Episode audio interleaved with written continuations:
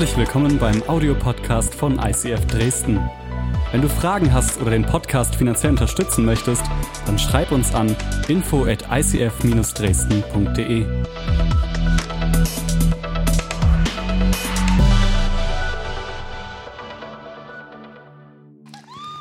Wir sind ja mittendrin in einer Themenreihe Kreiszieher und es ist basiert auf einer Story von einem Mann, der, der Honi heißt.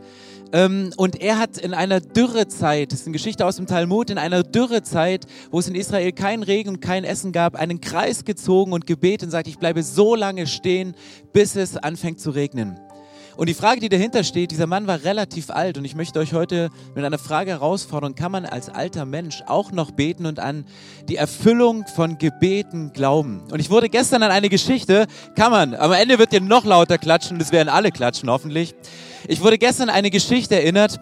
Als ich Teenager war, ich in Hernut auf einem Jugendkongress und dann kam der Prediger auf die Bühne und hat Folgendes gesagt. Jetzt haltet euch fest.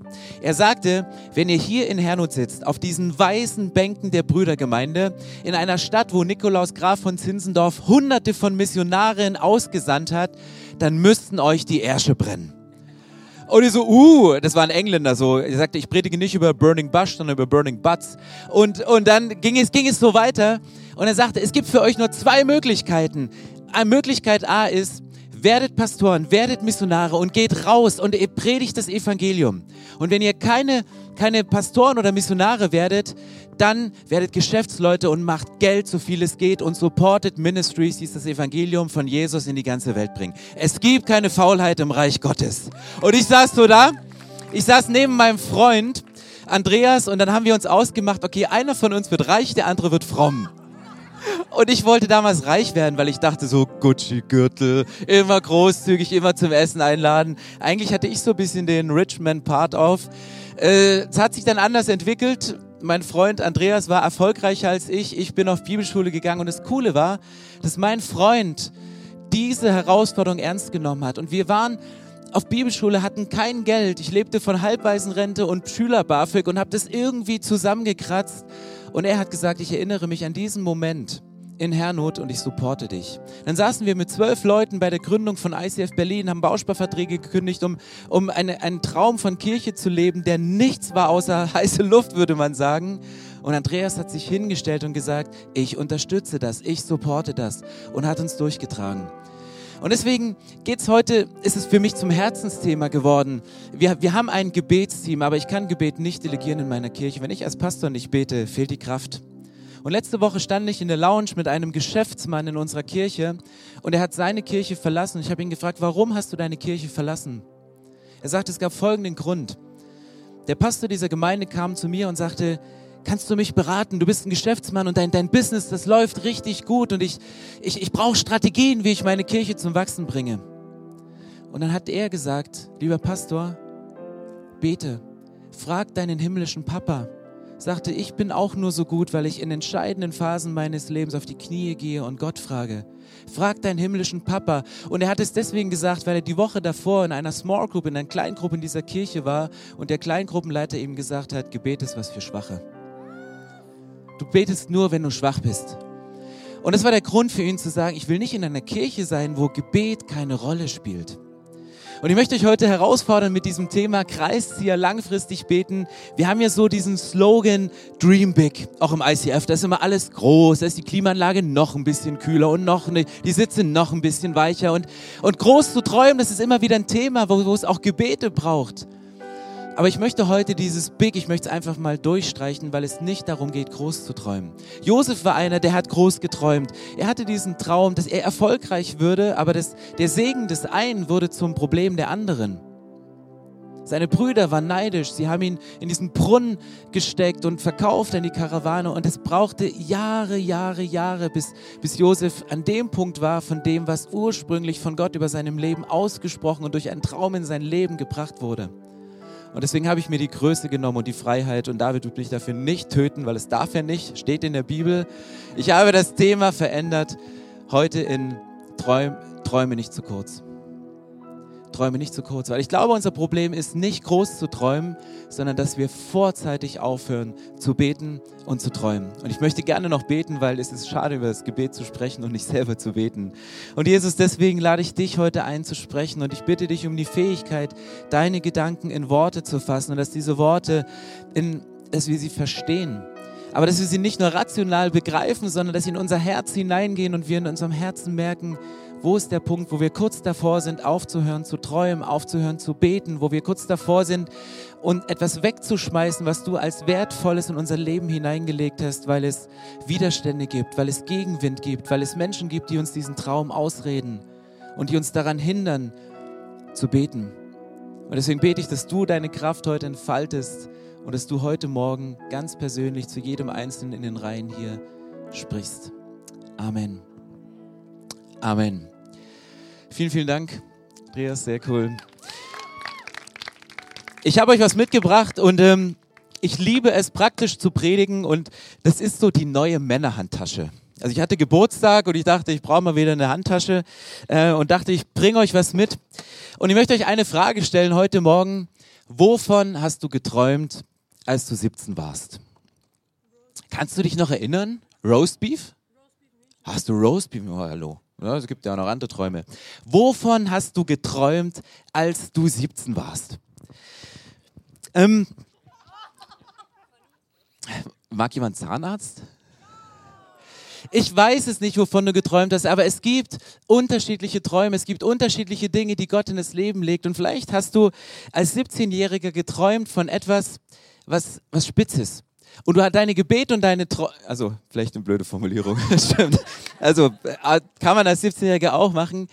Ich meine, ich habe hier eine, eine Bohrmaschine und es ist ein Holzbohrer und wenn ich den gleich auf dieses schöne Eichen-Kiefernholz hier, dann werde ich, glaube ich, mit einer Leichtigkeit da durchbohren. Und vielleicht ist es dein Traum, dass du gesagt hast, okay, ich setze mal an und ich bete für eine Sache und schwupps bin ich durch. Und es gibt solche Gebete, die sind genau so, wo du sagst, ich fange an zu beten und ich setze den geistlichen Bohrer an und ich bin durch. Das Gebet kommt und der Durchbruch kommt. Und daran glaube ich, ich glaube an solche Gebete, die sofort ihre Kraft entfalten. Aber ich rede heute nicht über kleine Kreise. Ich möchte heute auch nicht geistliche Dünnbrettbohrer irgendwie ermutigen, sondern ich habe andere Kaliber.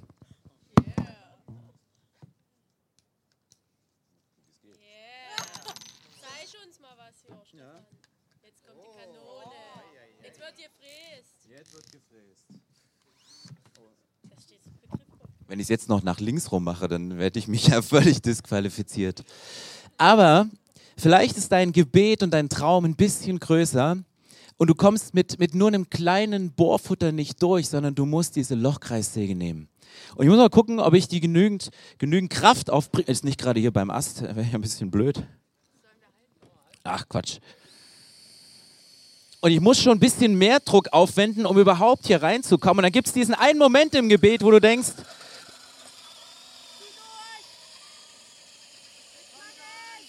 Komm on! Es qualmt, es brennt. Akku leer.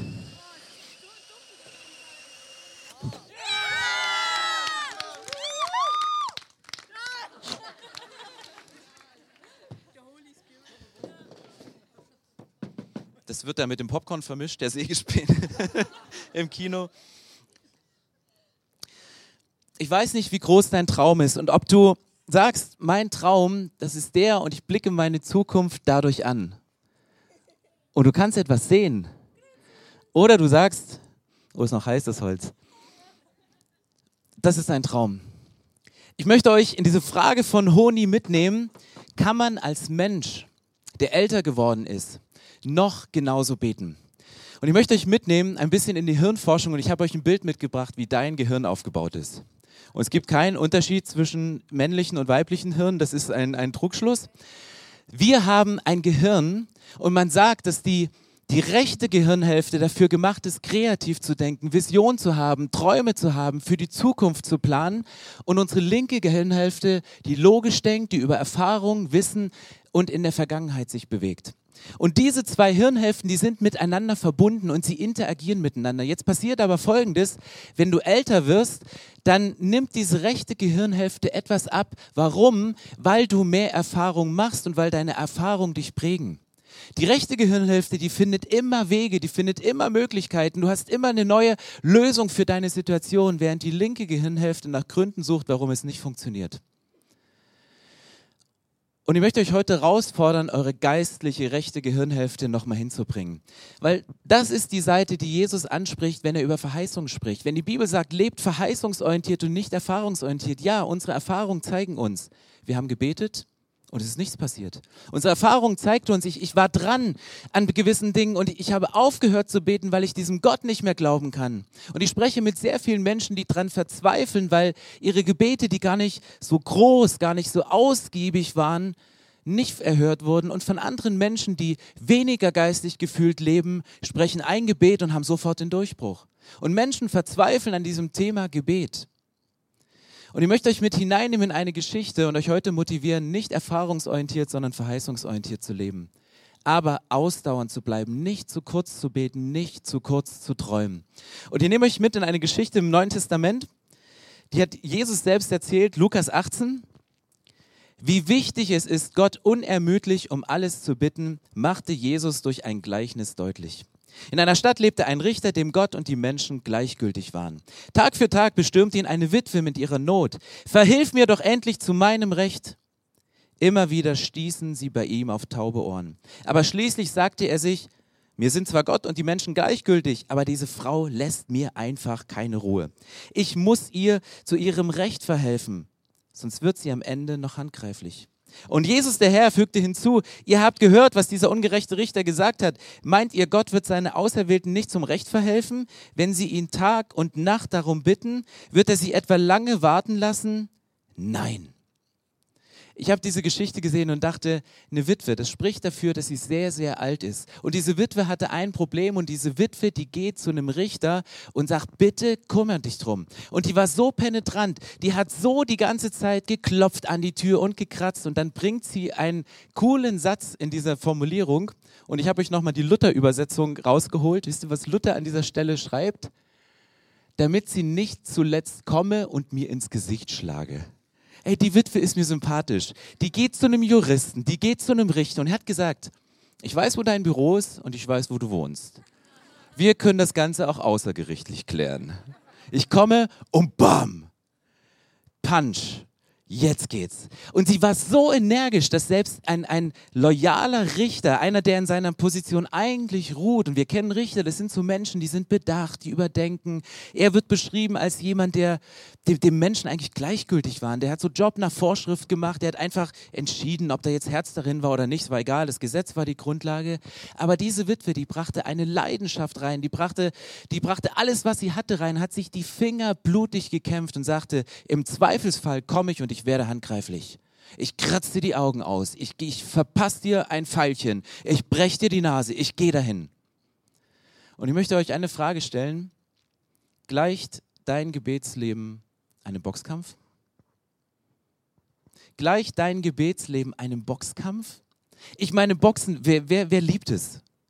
Ich, ich nicht. Also für mich ist es kein Sport. Ich finde es ich cool. Ich, ich, geistlicher Boxkampf. Ich, ich, war mal, ich war mal bei einem Kick Kickbox-Event eingeladen, weil das ein Bekannter, das war irgendwie sein, sein Hobby, da zum Kickboxen zu gehen. Und ich hab, dachte so, oh, kann, man kann sich doch nicht ohne Grund gegenseitig wehtun, obwohl es ein cooler Sport ist.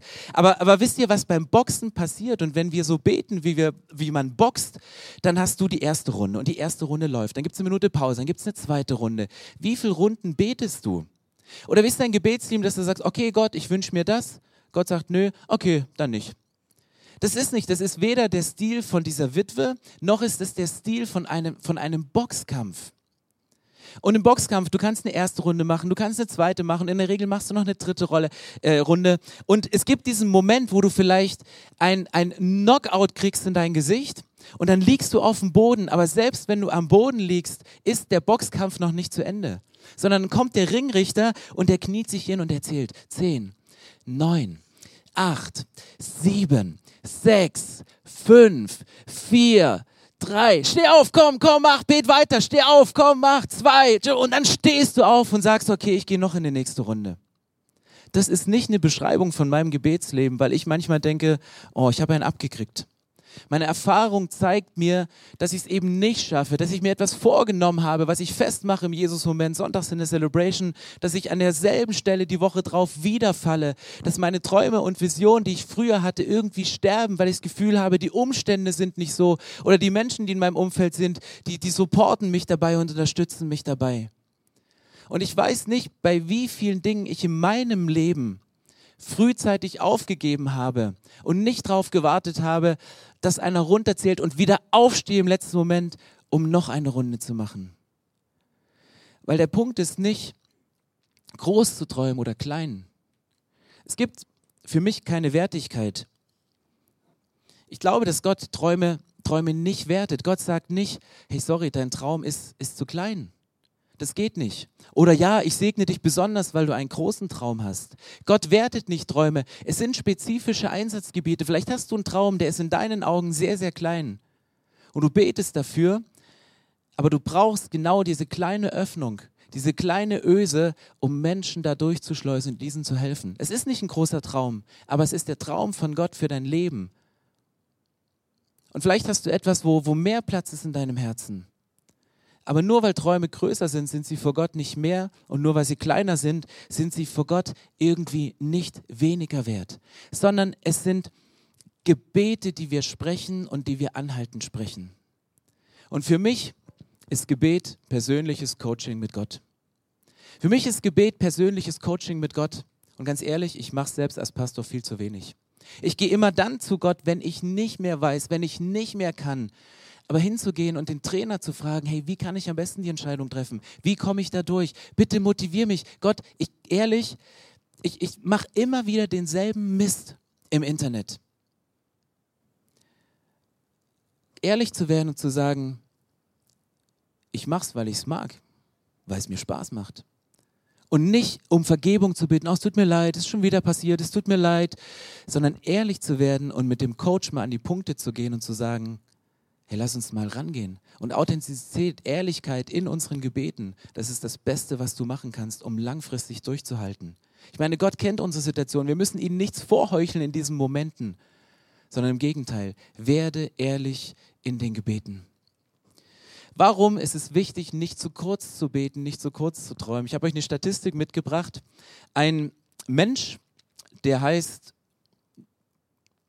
Anders Ericsson, der arbeitet bestimmt bei Ikea oder so, also kommt er irgendwie aus Skandinavien, klingt so, weiß ich nicht.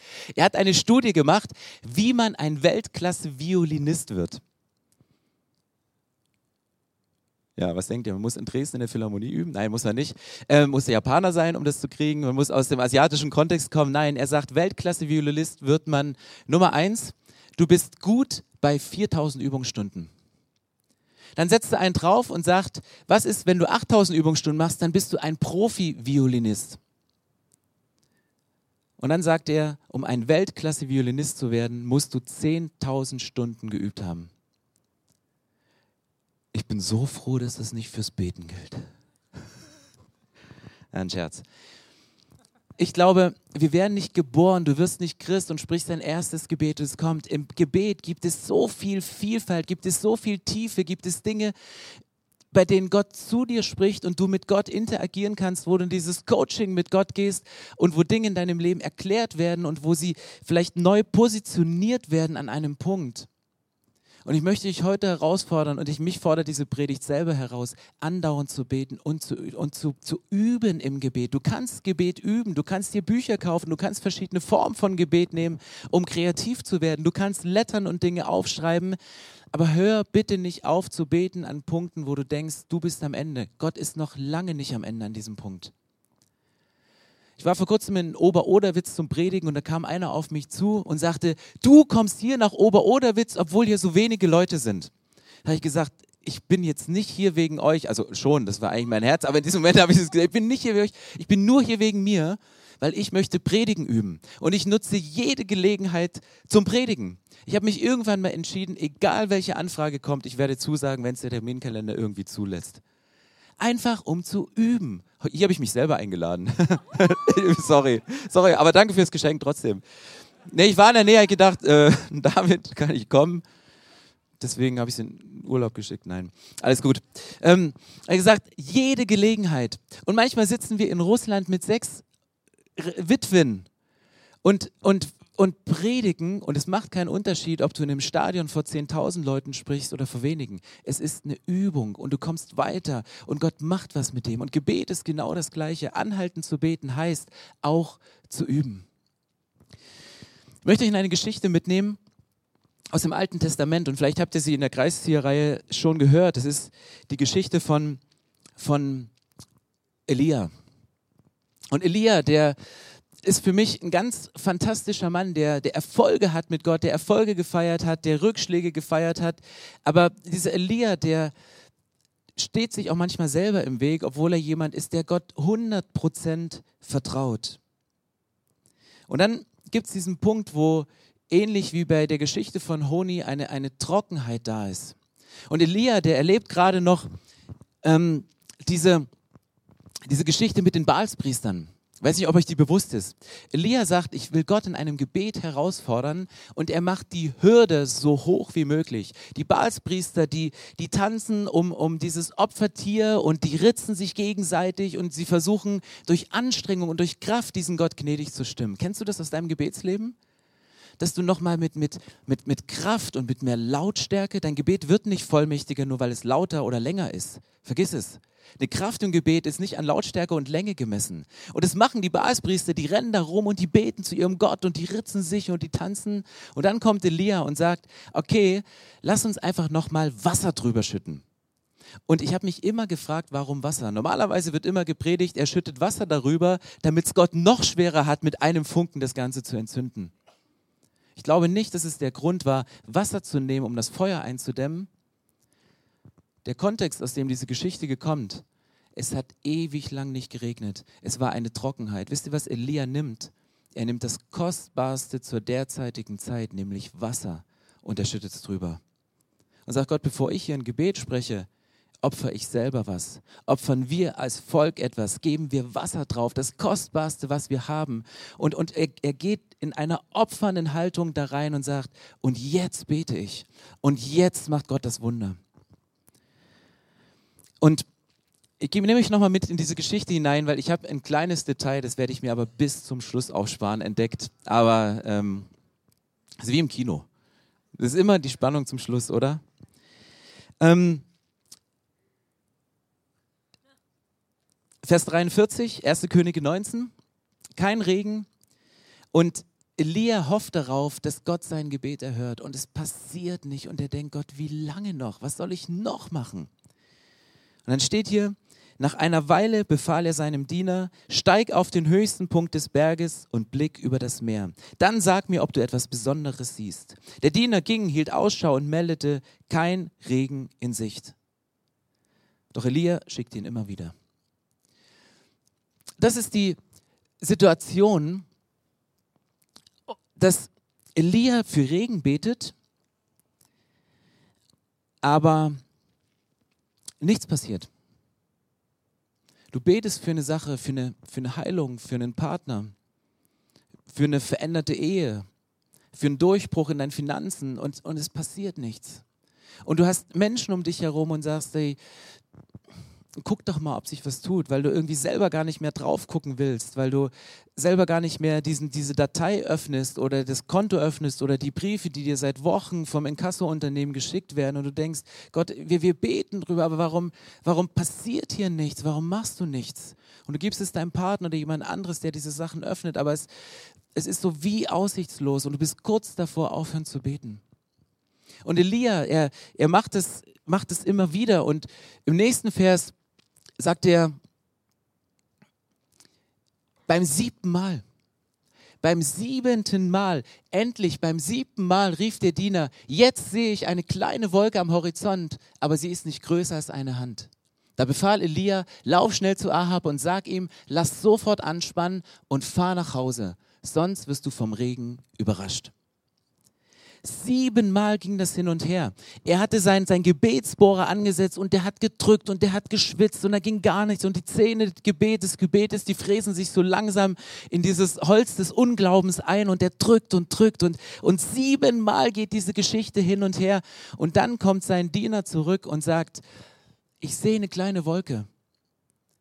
Und das ist das Geheimnis, warum wir im ICF und warum es wichtig ist, immer wieder über kleine Gebetserhörungen zu sprechen und diese Dankeskarten groß zu machen, weil selbst die kleine Wolke, wisst ihr, was sie hier auslöst?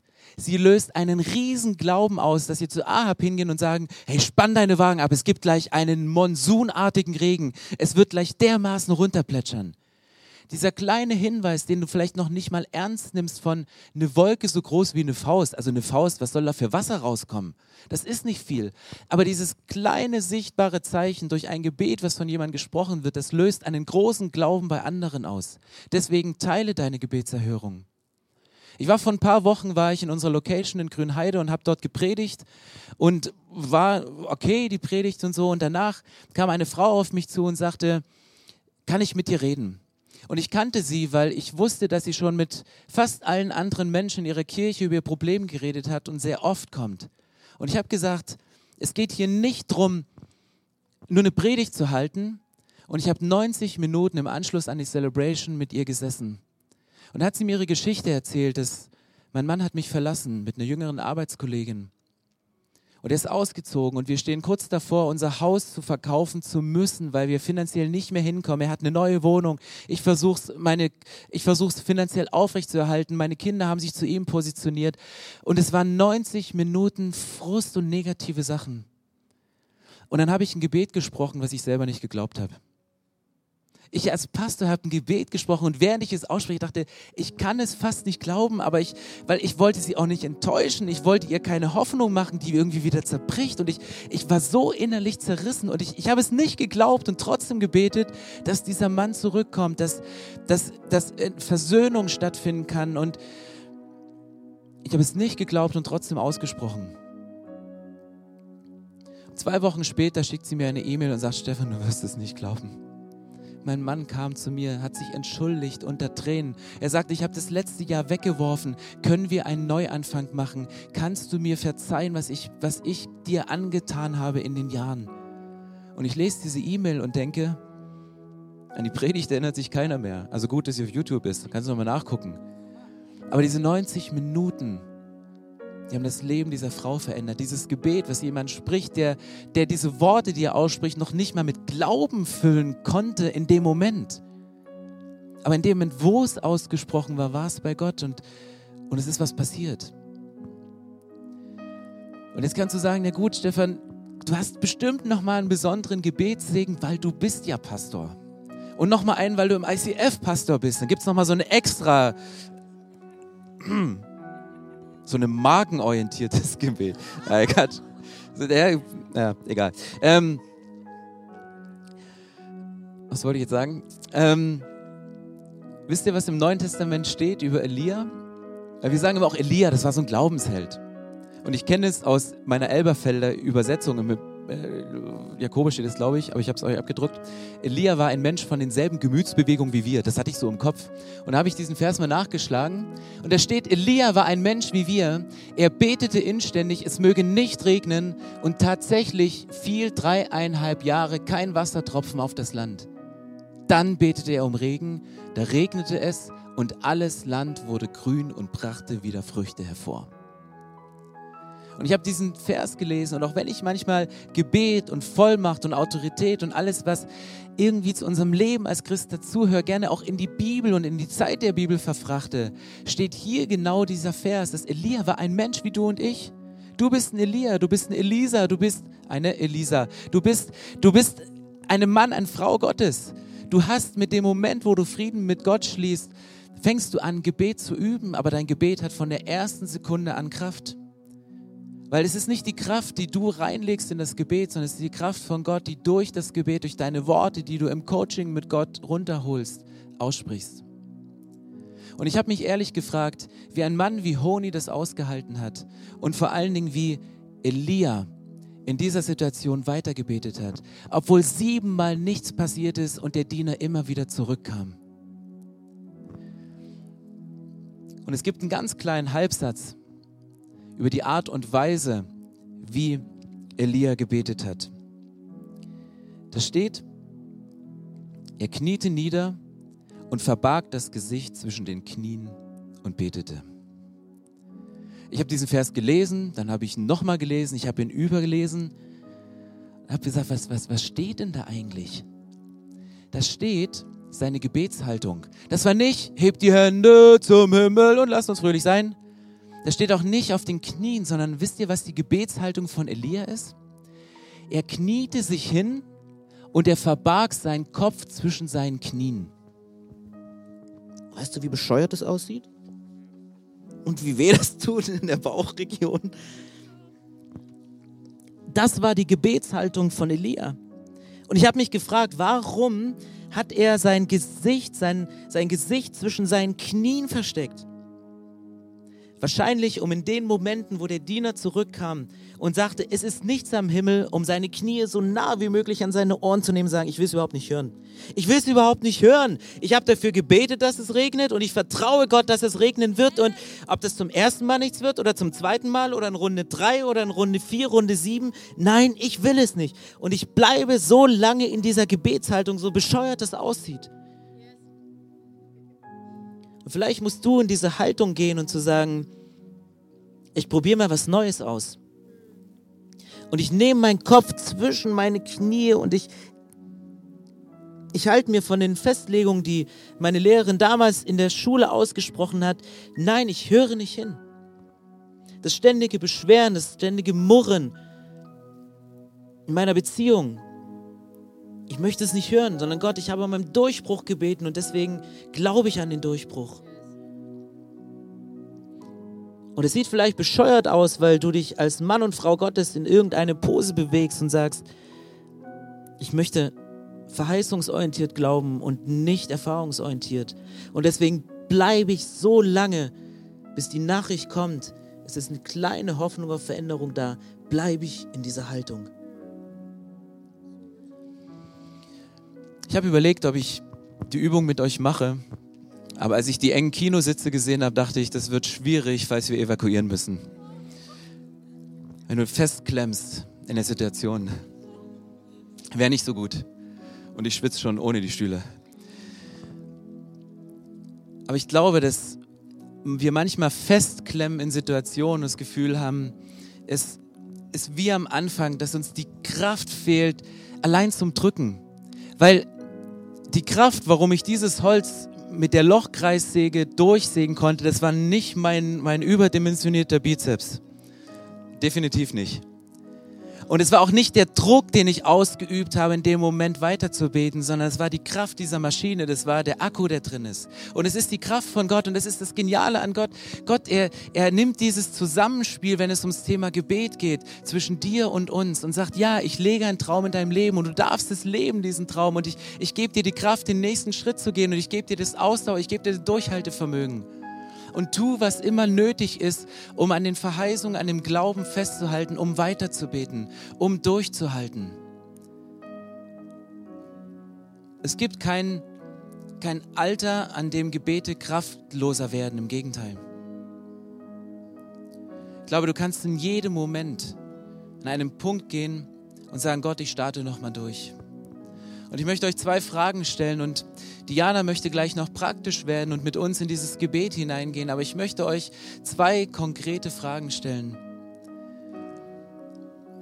Der Wunsch damals, den mein Freund und ich in Hernut hatten, reich oder fromm zu werden, da liegen Jahre dazwischen. Das sind Jahre des Frustes dazwischen, aber es waren auch Jahre des Gebetes an Punkten, wo keiner von uns beiden in diesen unterschiedlichen Lebenswegen weiter wusste. Und manchmal ist so ein Traum auch verschütt gegangen, weil die Gebete es nicht untermauern konnten in dem Moment. Weil der Glauben fehlte, diese Gebete auszusprechen. Und deswegen möchte ich dir die Frage stellen, die von Gott neue Träume schenken zu lassen oder alte und verstaubte Träume wieder auszugraben. Und vielleicht geht es dir so, wie, es hier auf der Bühne aussieht, weil Wo gehobelt wird, fallen Späne, sagt man. Und in der Kirche wird geistlich gehobelt. Und vielleicht ist dein Traum deswegen kaputt gegangen, weil du in einer Kirche, in einem Kontext warst, wo es keinen Raum gab für die Entfaltung dessen. Und du dachtest, Gott ist gegen dich. Nein. Wenn Gott etwas in dich hineingelegt hat, unabhängig von der Größe, vielleicht bist du so scharf und pointiert, dass es genau dein Traum braucht, um diesen Durchbruch zu schenken. Und vielleicht hast du ein weites Herz für Menschen, die eigentlich gar nicht in die Kirche, aus der du kommst, hineinpassen. Bitte lebt diesen Traum. Weil Gottes Herz ist größer als jede Gemeinde, als jede Gemeindeform. Das Einzige, was uns verbindet, unabhängig von den Formen, wie wir feiern, von dem, wie wir sind, das ist die Kraft des Gebetes. Dass wir in den Boxkampf gehen und sagen, Gott, noch eine Runde noch eine Runde, noch eine Runde. Auch wenn langsam die Uhr runterzählt, zu sagen, Gott, ich brauche gerade mal ein Coaching mit dir. Deswegen gehe ich auf die Knie und deswegen halte ich mir die Ohren zu und deswegen spreche ich das Gebet. Auch wenn es ein Gebet ist, was ich dir schon zigtausendmal gesprochen habe. Gott, ich spreche es nochmal aus. Und wenn du Glauben hast im Gebet, dann unterstütze andere mit deinem Glauben, dass sie ihren Glauben leben können.